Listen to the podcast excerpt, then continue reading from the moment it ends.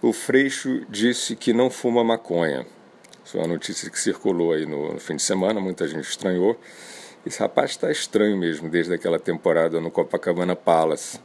Mas se você observar bem, tem uma certa coerência aí, porque o Freixo, o PSOL, o partido dele, né, se apresentam como pacifistas e atiçam aqueles black blocs, né, ninguém vai esquecer é, do assassinato do cinegrafista Santiago Andrade, da Band, cometido por dois amiguinhos do Freixo e do PSOL, né, dentro daquela doutrina é, de incitar esses pimpolhos destrutivos para é, espancar a equipe de imprensa, virar carro de reportagem. Né? Essa mesma imprensa burguesa, no dialeto deles, que mima esses personagens, olha que relação é, rica e generosa. Né? Essa mesma imprensa que apanha desses pimpolhos destrutivos e mima esses personagens freixos, esses setoristas da bondade, né? freixos, molons, randolfes, Rodrigos Maias, né? são os, os bibelôs setoristas da bondade,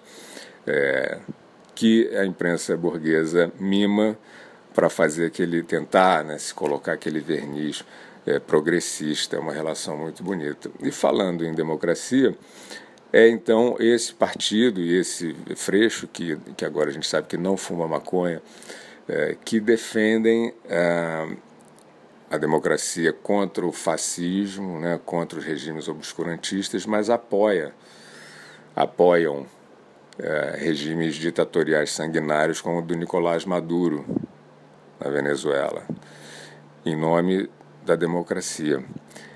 Apoiam também é, se dizem né, éticos, se dizem paladinos, defensores da ética contra o sistema, né, contra o mecanismo, e apoiam Lula.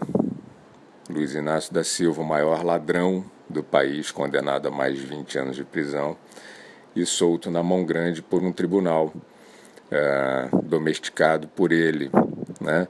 E apoiam também Freixo, PSOL, etc aqueles hackers, né, criminosos que fazem operações de conluio né, com partidários amigos e falsos jornalistas para salvar, tentar salvar, tentar inocentar justamente o maior ladrão do país. Isso, né, se você pensar bem, de fato é um monumento à ética. Né? Então, o Freixo é esse personagem que se apresenta aí como um, um herói, né, um guerrilheiro contra o mecanismo, né, o mecanismo capitalista, e na hora de descansar vai para o Copacabana Palace, o que não teria problema nenhum. Né, seria um direito absolutamente uh, legítimo dele se ele mesmo não se apresentasse como um homem do povo que combate aí a maldade da elite branca. Aí, companheiro, não dá para você para Copacabana Palace com um discurso desse, né? Ou você mete um discurso desse, ou você vai para o Copacabana Palace.